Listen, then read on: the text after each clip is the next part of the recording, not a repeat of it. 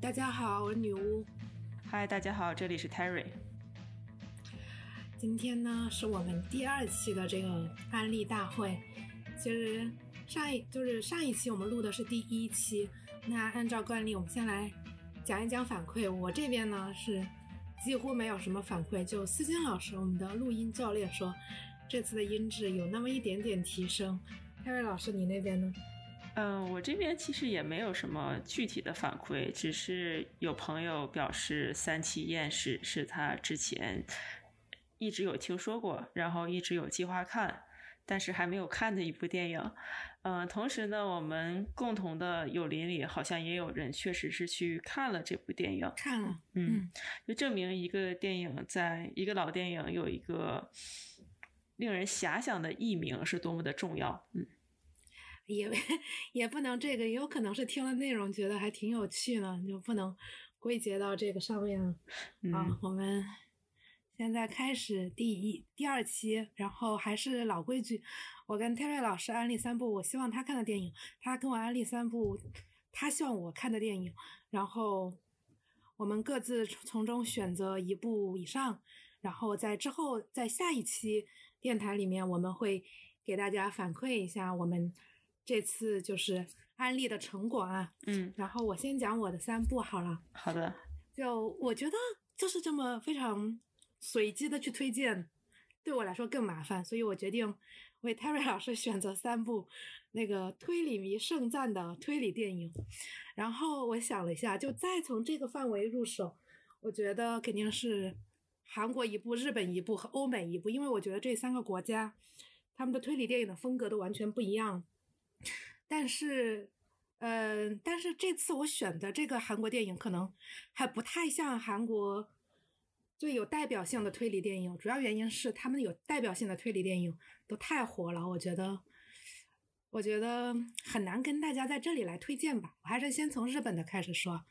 日本的推理电影，推理迷盛赞，每个人都觉得非常的牛皮的电影是。二零零七年，古泽良太做编剧的《如月疑云》，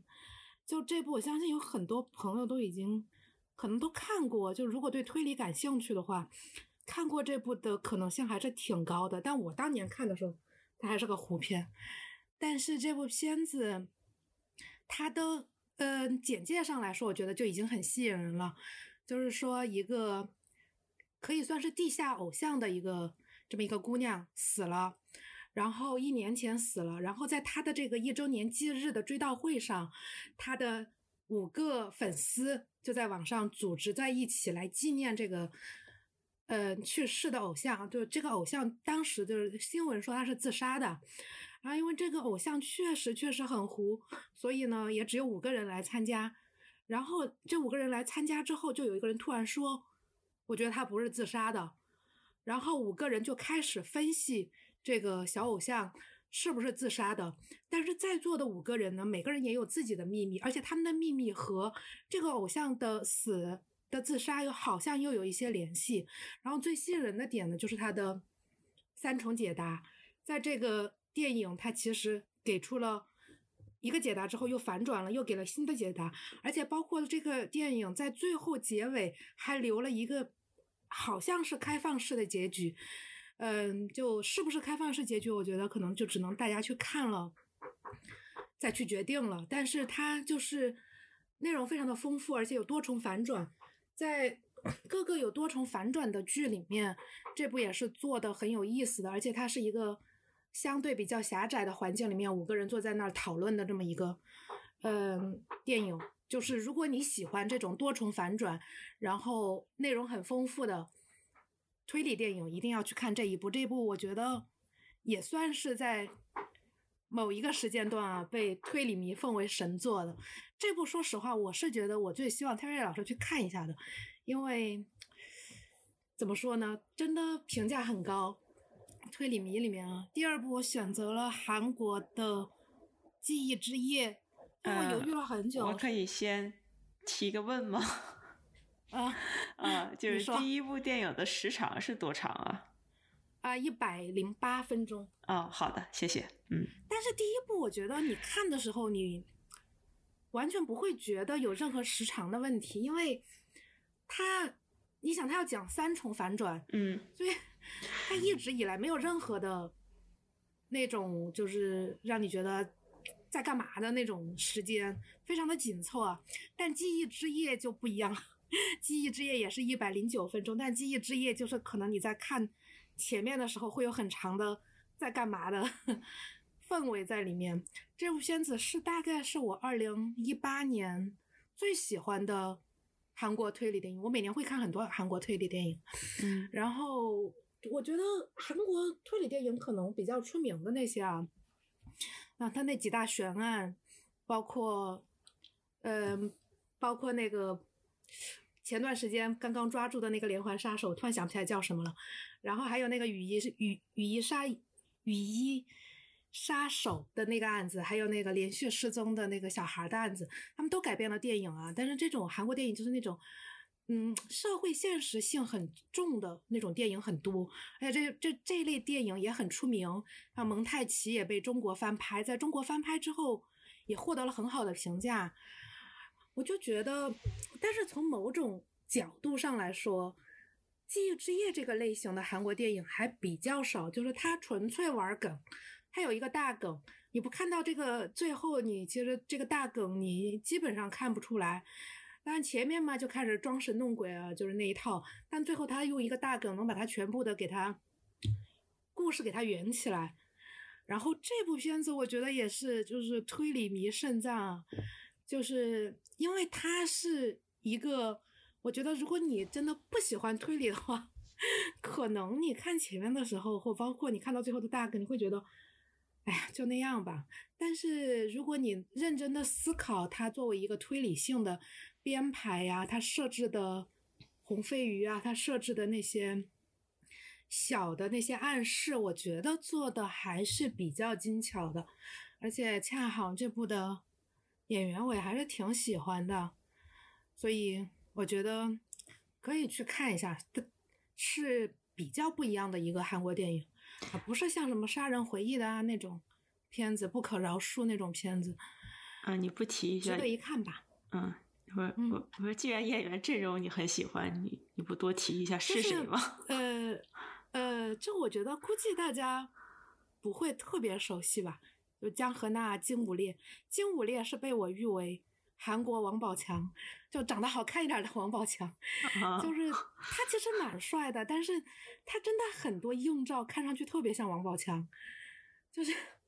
你看了就知道了。但他在这里面也表现出来了很不错的演技啊，我觉得金武烈也是一个，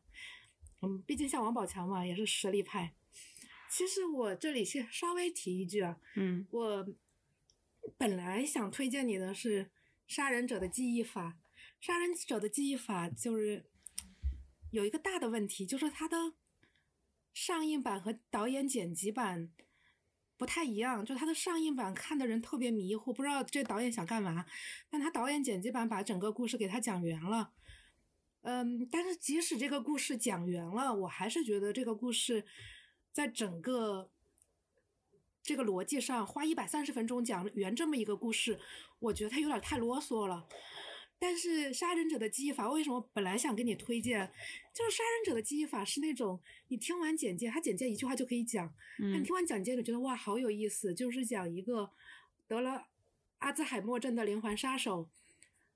他他有一个女儿，然后他金盆洗手了，他不杀人了，但是这个地方一直在出现连环杀人案，而且在暗示是之前那个连环杀人犯就是他自己干的，嗯他就在想，是我干的还是别人干的？因为他也不确定是不是他干的，就有证据是指向他干，也有证据是指向别人干的，就这么一个故事。我觉得他就是开头非常非常好，但是，啊、然后这个女儿就是她去找了一个男朋友，然后这个杀人犯男主就开始怀疑说，是不是女主的这个男朋友是杀人犯？有这么一个故事，但是这个故事要花一百三十分钟看，我觉得可能处理的稍微有点不好，所以还是先去看《记忆之夜》吧。好的。然后第三部呢？第三部，第三部是这样的，我想就是那要选一部欧美的，那你说选欧美的，就欧美的推理片有个很大的问题啊，嗯就是它最好的那些大家都看过了，呃，致命 ID 啊，恐怖游轮啊，就我觉得 轮不到我在这儿推荐大家去看这种，就是真的大家都已经看过了的电影，所以我决定跟大家讲一个就推理圈的老故事吧，就大家暂且一听。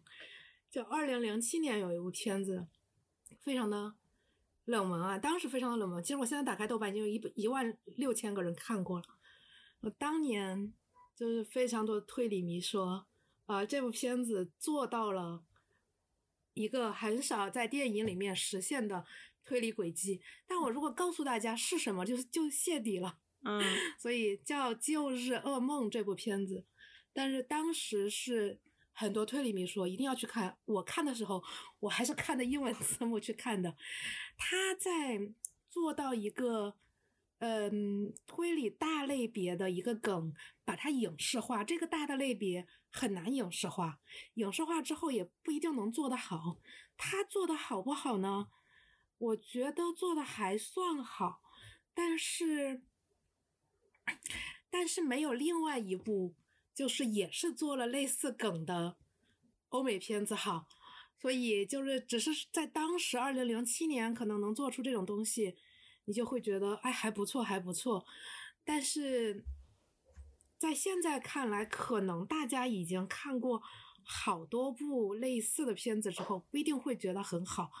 但是如果你真的愿意认认真真的去分析这部片子它埋的梗的话，其实也还可以。这就是。推理迷当年的迷之神作，冷门小成本推理片儿就是《旧日噩梦》。好了，我的三部已经讲完了，Terry 老师，请你了。嗯，好的，那就女巫老师准备的电影总是有比较统一的题材的，然后我准备的其实更多的是以时间和语言。然后来凑了三部，因为我之前拉了一个大概有二十部电影的片单吧，就在这个片单里，就黑白彩色不同语言的挑一下。在上周录音之后，以及今天录音之前，我们之前一直有探讨过一个问题，就是。女巫老师曾经说过，《三七艳史》是一部闪烁着人性光辉的电影，因为是我推荐了一部英语电影。然后我还认真的讨论了一下，难道日语电影和韩语电影就不是外语了吗？它和法语电影和我的有中文字幕啊！大家大家，我推荐的片子都有中文字幕，他给我推荐的片子没有一部有中文字幕，对吗？好吧，你要这么人性光辉都没有闪现。Anyway，就，嗯，不知道为什么对我来说，有的时候看英文字幕，听一些我能听懂一点点的语言的电影，会比看中文字幕，然后听一些我完全听不懂的语言的电影要给我有安全感。我不知道为什么，但确实是有这种感觉。嗯，稍微跑题了，然后开始说一下。这一次推荐的三部，嗯，我也是继续和上周一样，不好意思，上一期一样，按照时间顺序来吧。第一部呢，也就是最早的一部电影，是由女巫老师认为长得非常英俊的亨弗莱·鲍嘉主演的。这部电影应该算是鲍嘉的代表作了吧？就是一九四一年的《夜困摩天岭》。哎，你是没有看过的是吧？没有，嗯，他应该算是在，嗯，准确的来讲，他是在卡萨布兰卡之前，然后可能跟马耳他之鹰的时间差不多。我稍微确认一下啊，没关系吧？呃，你可以继续讲。对，没有，我我只是。哎，马耳他之鹰的评分在豆瓣上是这么低的吗？我在，哎，没有啊，我在报家的电影表里翻到了第三页才翻到。嗯，对，就是这部《夜困摩天岭》其实是在马耳他之鹰之前上映的，所以说它算是鲍嘉在华纳真正意义上走向男主演，就是男明星位置的这么一部电影吧。然后他的。角色人设也是挺符合四十年代鲍家的荧幕形象的，一个有一些犯罪背景，但是呢，内心深处 有一些嗯、正直或者是说人性闪光点的地方。嗯，他的女主是艾达·卢皮诺，也是四十年代比较知名的一位黑色电影女演员。但是男女主角之间是没有感情戏的，就是没有很明确的感情戏。鲍嘉演的是一个犯罪分子的角色，他在他逃亡的过程当中，他试图做一些好事，但是呢，结局并没有像他预想的一样。最后的结尾电影的高潮就在他被追到了山上，然后他如何跟警察，嗯，就是警察当然劝他下来自首嘛。但是他一直都拒绝下去，所以说这个是一个，既然女巫老师觉得鲍嘉很帅，我觉得这个电影应该看一下。嗯，是一个比较早期鲍嘉担任男主的电影，然后里面当然有一些很传统的四十年代就犯罪电影会常见的套路吧。可是很多电影都有一些套路的元素，但是你当把套路的元素做得很好，就是成为这种。套路的代表作的时候，它也不失为一种很工整的电影。这个是第一部，然后这部电影应该是有英文字幕的啊，可能也是有中文字幕的。就是我看的时候比较早了，所以我没有去验证过。嗯，然后我想推荐的第二部电影呢，是一个，唉，就不好意思啊，是一部法语片。呃，它是一部一九六五年的法国黑白电影。优点是片长只有九十五分钟，而且是一个关于谋杀案的题材，叫做《火车情杀案》。它是导演科斯塔加夫拉斯的处女作，也就是说焦点新闻的导演的处女作。阵容呢，以法国电影来说是非常强大的，里面有大家。很多大家熟悉的六十年代法国演员，包括伊夫·蒙当、米歇尔·皮克利，还有之前指导过《鸟的迁徙》的雅克·贝汉，以及今年去世的特兰蒂尼昂。呃，这个电影就是非常标准的，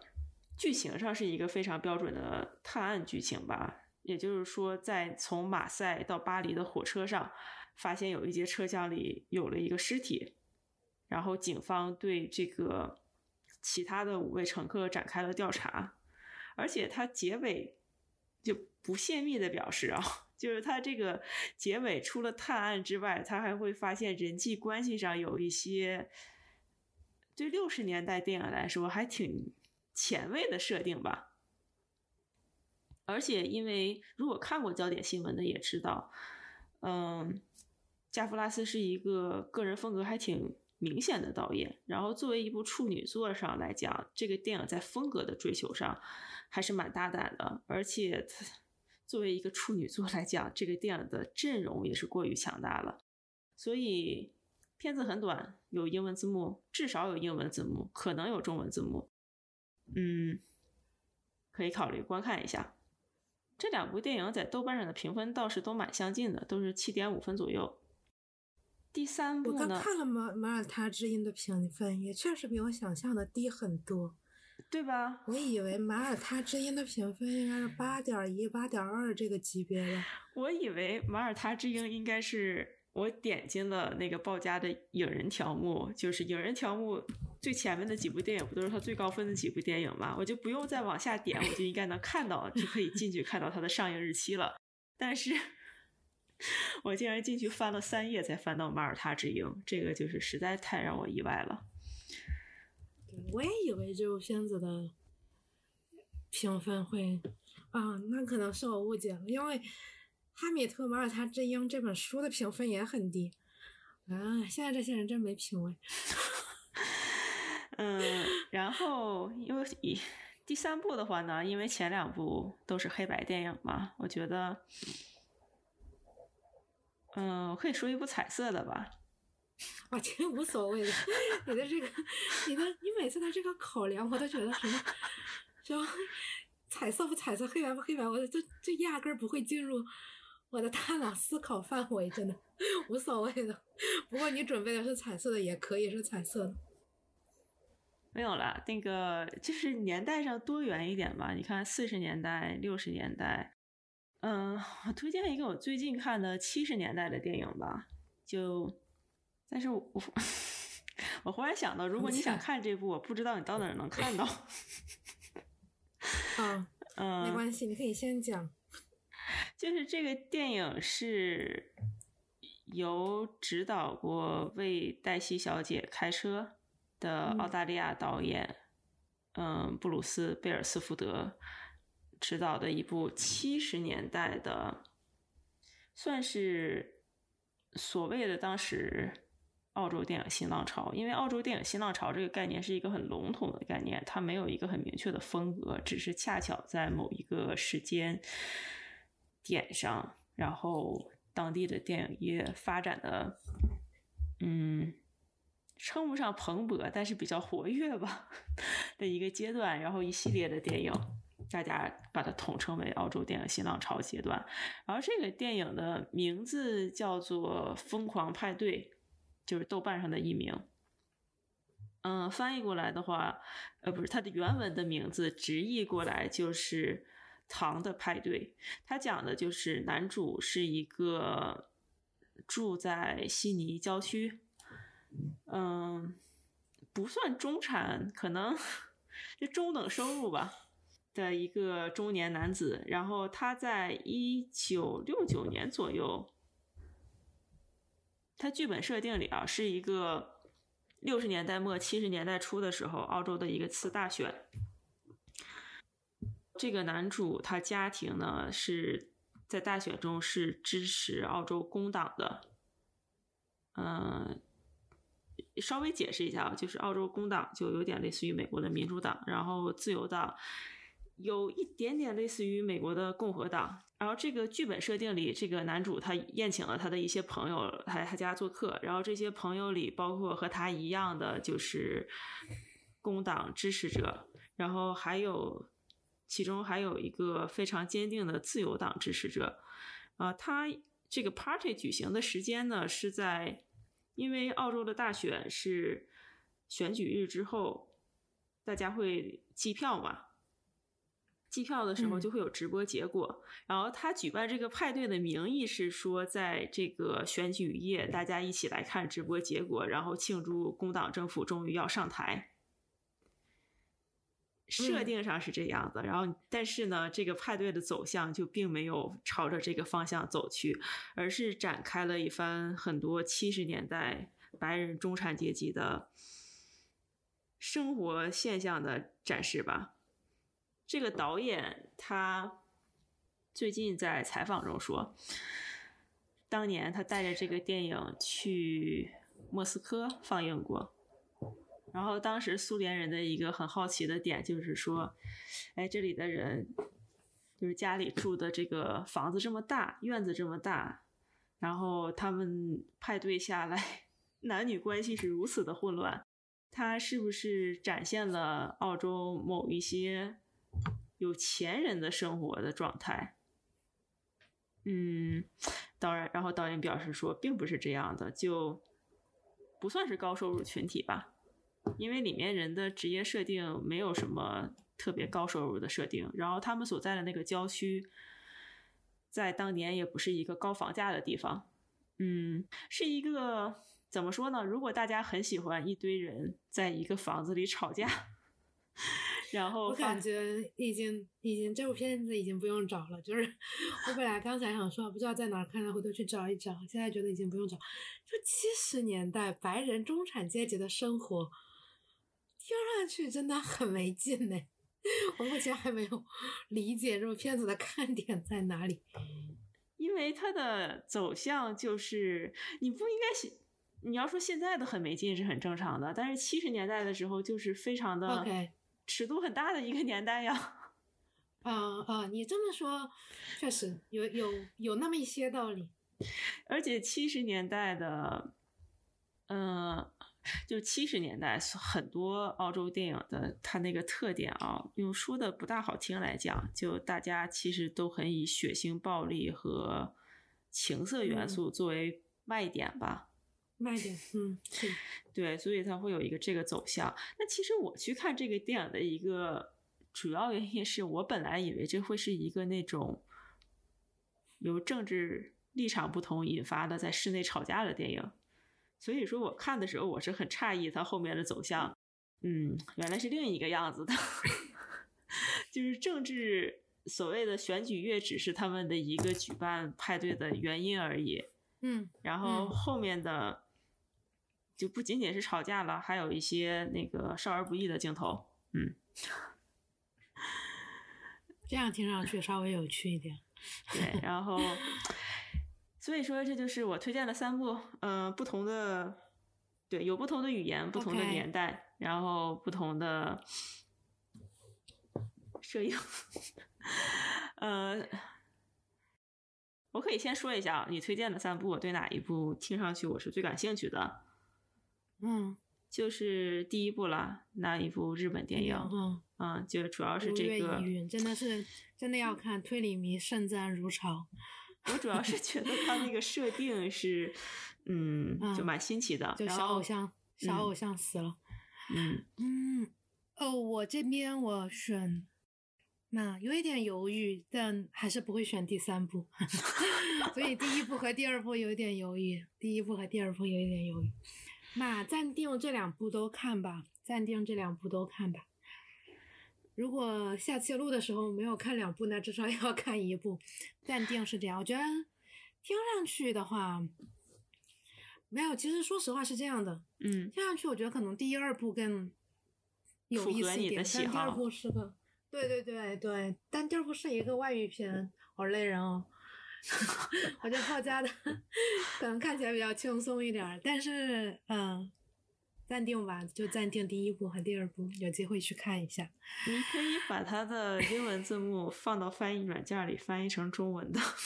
那比那比那比看英文字幕还要累人，因为就是有时候它翻译错了，你你得先你得先想，但是我给你的字幕没有错的呀，你怎么已经预设我给你看的电影字幕是错的？我跟你讲，《如月如月疑云》这个地地位的电影已经叫过不知道二十次了，不会有错的字幕的，因为。但是我我倒是要想跟大家说一下，嗯关于这个《如月疑云》这个电影，确实要选一下字幕，因为这个电影刚刚火的时候，很多人就对这个字幕有一点疑问，因为这部电影它的核心点就是推理，然后他在说话和说话之间，这个推理如果出了任何就是翻译上出了任何问题的话，会让你整个电影有点看不明白。所以最好看的话，还是去选择一下，去选择一下自己看的这个字幕吧。那今天要说的就已经说完了，我们就等，不知道大家会不会去看，但我们自己去看完之后，会来跟大家反馈。嗯，然后我觉得，呃，稍微可以补充一下，就是。啊，对我们还没有上线小宇宙，这个女巫老师可以稍微说一下嗯原因，嗯、这个原因蛮好笑的。没有没有朋友，没有朋友，真的没有朋友。不是是这样的，我那个我的同事最近都没有在办公室，然后我也不太想让我的同事或者我的老板帮我拍照，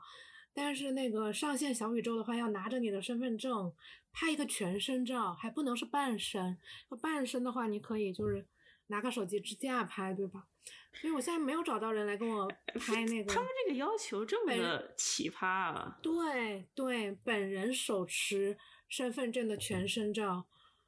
所以就还没有上线小宇宙。对，嗯，我突然理解了这个？平台啊，这这句话是不是应该删掉？那 不能说删掉。然后，然后呃，我们已经上线了不需要手持身份证全身拍照的 Apple 嗯 Podcast，、然后也用了，